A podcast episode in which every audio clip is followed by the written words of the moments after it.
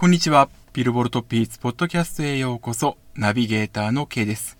えー、今日もよろしくお願いいたします。ちょっと今日は、えー、機材の関係で、ちょっといつもと違うマイクを使ってお伝えしていきますので、えー、ちょっと音声がいつもと異なります。ご了承ください。え、まずはお礼を、え、言わせてください。えー、毎日ブログ今音、カタカナで今音で検索すれば出てきますけれども、そちらをハテナブログで書いております。で、10月1日金曜日に書いたブログがですね、えー、これまでで1、2を争う、えー、アクセス数をいただきました。本当にありがとうございます。えー、BE:FIRST のシャイニングワンプレデビュー曲なんですけれども、こちらについて、えー、突出した指標と、それからチャートがあるよということをお伝えしました。で、そこから、えー、スカイハイさんの、まあ、えー、姿勢というか、それも感じることができたっていうことを書きましたけれども、えー、多くの方から、えー、評価、賛同いただいております。本当にありがとうございました。非常にあの、その動きからもですね、えー、BE:FIRST の動向、注目していきたいなと、え、思うに至っております。え、今後ね、あの、今日、これ録音してる10月6日に、え11月にリリースされるデビューシングルの、えカップリングナンバーが1曲配信開始となっていますけれども、そちらの動向も注目していきたいというふうに思っております。というわけで、えー、ブログ妹毎日書いているんですけれども、ちょっとそこで一部変更もありました。えー、これまで火曜日に書いておりましたアメリカビルボードソングスチャート、それからグローバルチャートのトップ10の速報、こちらを分けまして、火曜日にアメリカビルボードソングスチャートのトップ10の速報、それから水曜日にグローバルチャート、よりちょっと細かく見ていくことにしました。というのもですね、えー、妹月曜日に、えー、ビルボードコラムという形で、えー、より深くですね、ビルボードチャートについてアメリカ、日本問わずにお伝えをしているんですが、昨年の9月にアメリカのビルボードがグローバルチャートというものを新設しました。そこの、えー、新設から1年を経過しまして、えー、報告書というものが、えー、アップされております。まあ、それを踏まえた記事も登場しまして、まあ、そこを踏まえてですね、日本人歌手による、いわゆる J-POP が世界のチャート、グローバルチャートを席巻するためにはどうすればいいかっていうことについて、えー、月曜のビルボードコラムで書きました。で、その時にも書いたんですけれども、このグローバルチャート、について紹介する記事っていうのは実は日本ではほとんど見かけないんですね。ですから、まあ、それを踏まえた上で、ならば、えー、今音の方で、えー、書いたらいいんじゃないかなというふうに考えまして、えー、水曜日にですね、えー、トップ10の速報に書かれていた内容に加えて、夕方に、その日本時間火曜日夕方に更新される HOT100、あ、失礼しました。100位以内ですね。グローバルチャートの100位以内。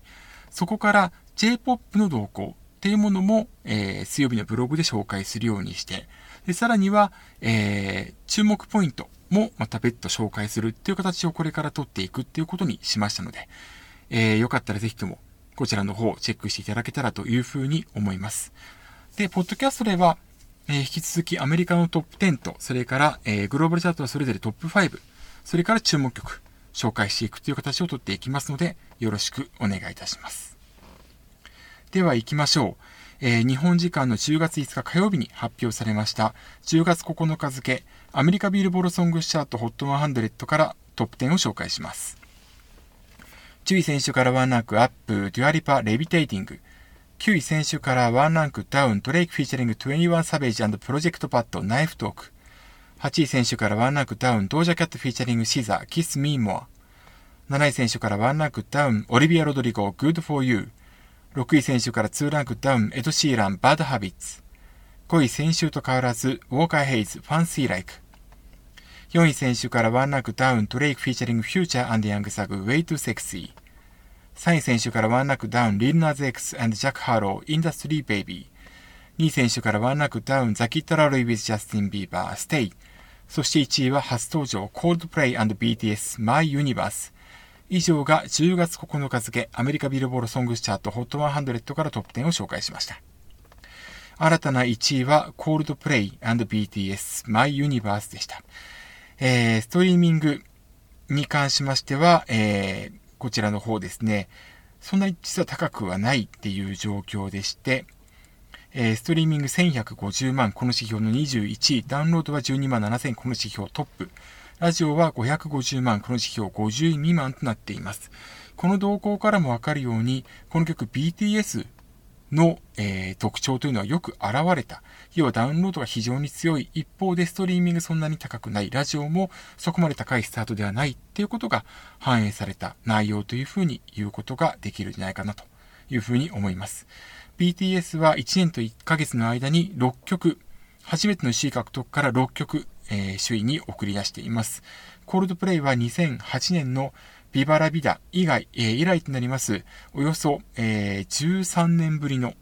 2曲目の C 獲得ということになりました。で、今回やはり BTS の、え、強さというのが発揮されているんですけれども、一方で、え、所有指標が高く、え、続かない限りは来週の急落というものも、え、予想されます。ただ今回ですね、ミュージックビデオの公開が、えー、集計期間最終日、目標になったということもありますので、来週はストリーミング指標、えー、キープするともすれば上がる可能性もありますので、えー、それに伴ってトップ10をキープできるんじゃないのかなとも見られていますが、ただ1位のキープというのはちょっと難しいかもしれないという状況と言えるでしょう。来週の動向にも注目をしていきたいなというふうに思います。えー、その他、この曲についてたくさんの記録が生まれていますので、詳しくはブログ今音火曜日チェックしていただければというふうに思います。一つ大きなトピックとしましては、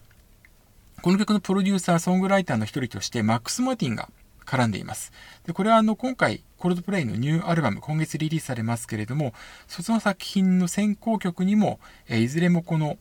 え、マックス・マーティン絡んでいるんですよね。で、今回、えー、ソングライターとしては25曲目、それからプロデューサーとしては13、に、えー、失礼しました、23曲目の首位獲得ということになりまして、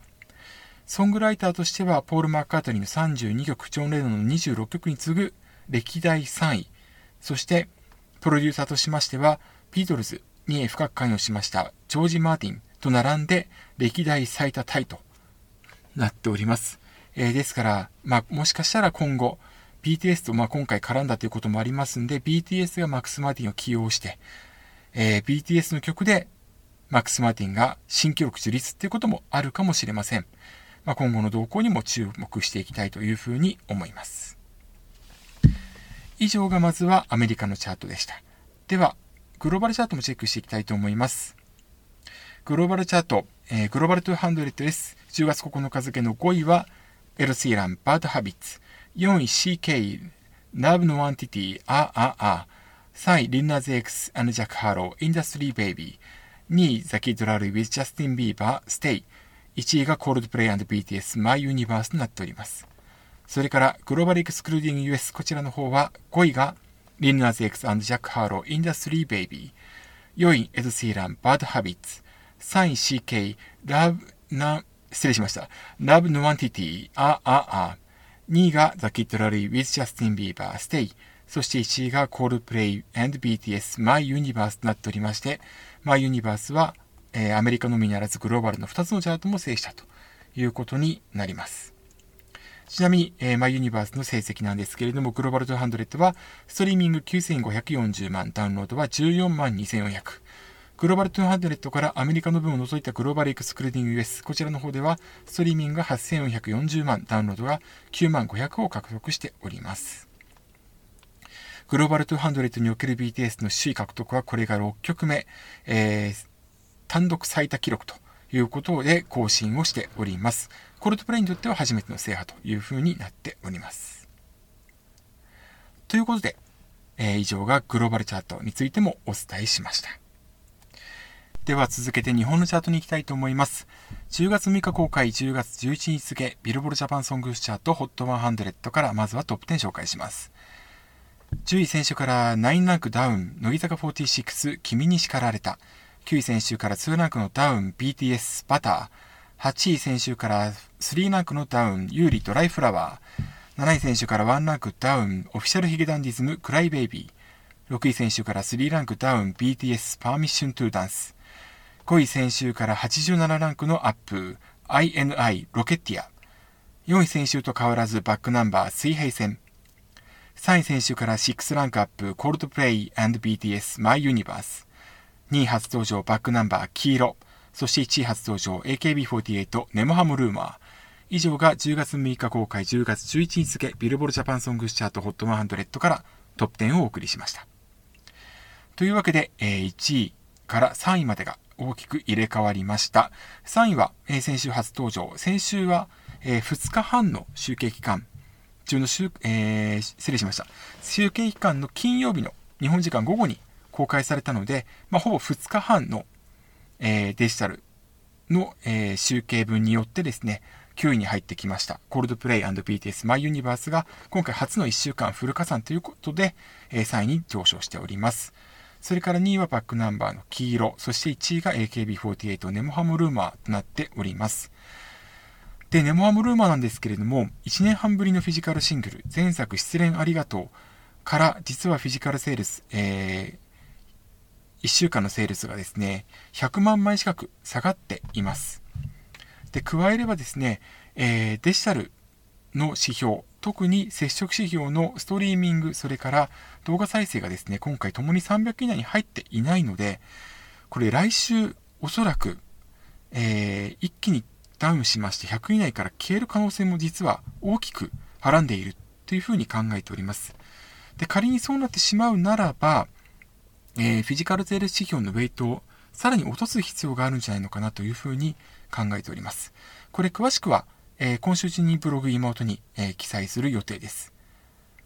で、それをあのそう思う理由として、もう一つ挙げられるのが、乃木坂46の君に叱られた。こちらは今回、えトップ10キープしております。9ランク下がっての9、えー、10位となっているんですけれども、えー、こちらはですね、ダウンロード28位、ストリーミング88位、動画再生93位となっております。接触指標のストリーミングと動画再生、そんなに実は強くはないんですが、これがトップ10をキープした要因となっているのは明らかなので、フィジカルセールスに頼りながらも、デジタル、特に接触仕様がある程度獲得できている曲っていうのが、えー、強い、ロングヒットに至るということが言えるわけです。逆に言えば、首位獲得曲でフィジカルセールスに頼っている曲が、実は今連続してまた1位になってから大きく下がっているという状態が続いているので、そうなると首位という称号は形骸化するというふうに考えておりますので、えー、ビルボールジャパンの方が、これをどういうふうに考えていくのか、個人的には、えー、改めて、まあ、次回にチャートのポリシー改正するとすれば、2022年度初秋となると思うんですけれども、まあ、そのタイミングで、えー、改正してほしいなというふうには考えております。まあ、詳しくは改めてブログ妹で書いていきますので、ぜひともチェックしてください。ただ一方でですね、接触仕様が強いという曲でも、ロングヒットしにくいっていうことがあります。で、それがですね、えー、特に目立つのが LINE Music の再生回数キャンペーン。これ、あの、一定数以上の再生回数を記録した曲が、記録した場合に、そのユーザーさんにプレゼントが当たりますというものなんですけれども、これによってヒットした曲がですね、他のデジタルプラットフォーム、例えば Spotify とか Apple Music で、えー、LINE Music 並みにヒットしていない場合、さらにはその LINE Music でもキャンペーンが終わった後に急落した場合には、これは社会的なヒット曲になりにくいというふうに考えることができます。これ一つあの、大きな、えー、傾向として挙げられるのはですね、先週トップ20に入っていた超特急の、えー、曲がありまして、そちらはですね、今週大きく順位を落としております。えー、カチガチャ、カチカチャというナンバーなんですけれども、こちらが、えー、先週17位から今週71位に大きく順位を落としております。これがあの非常にあの特徴的でして、すなわちこれが LINE Music 再生回数キャンペーンの終了に伴ってですね、え、ストリーミングが、え、先週7位から今週40位にダウン、え、ということで、ま、総合者でも順位を落としているということになるんですね。で、今回、え INI、こちらもあの今日の最初にお伝えしました BE:FIRST 同様にオーディション番組から登場したユニットなんですけれども、この、え INI の、えデビューナンバー、ロケティアでこちらがですね、えー、一気に上昇しましてトップ5に入ってきました87ランクでアップで、え5位に入っているんですけれども、この曲も再生回数キャンペーン対象曲になっていることから、えー、特にストリーミング指標大きく伸ばしております。ただその一方でですね、え、このロケッティアに関しまして、え、実際のところですね、ダウンロードが大きく落ちまして、えこちらが100位未満となってしまいました。で、ストリーミングですとか動画再生が、えー、強い曲っていうのは、その接触仕様がロングヒットする。で、その、それに牽引される形で、えー、動画再生、えー、失礼しました。ダウンロードの方が、順位がそんなに高くなくても、安定したヒットを続けていくという傾向があります。ただこれが急落するということは、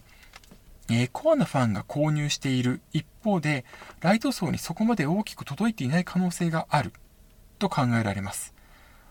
で、それを踏まえればですね、ともすれば LINE ミュージック再生回数キャンペーンが終了した後に、このロケッティアが急落する可能性も実は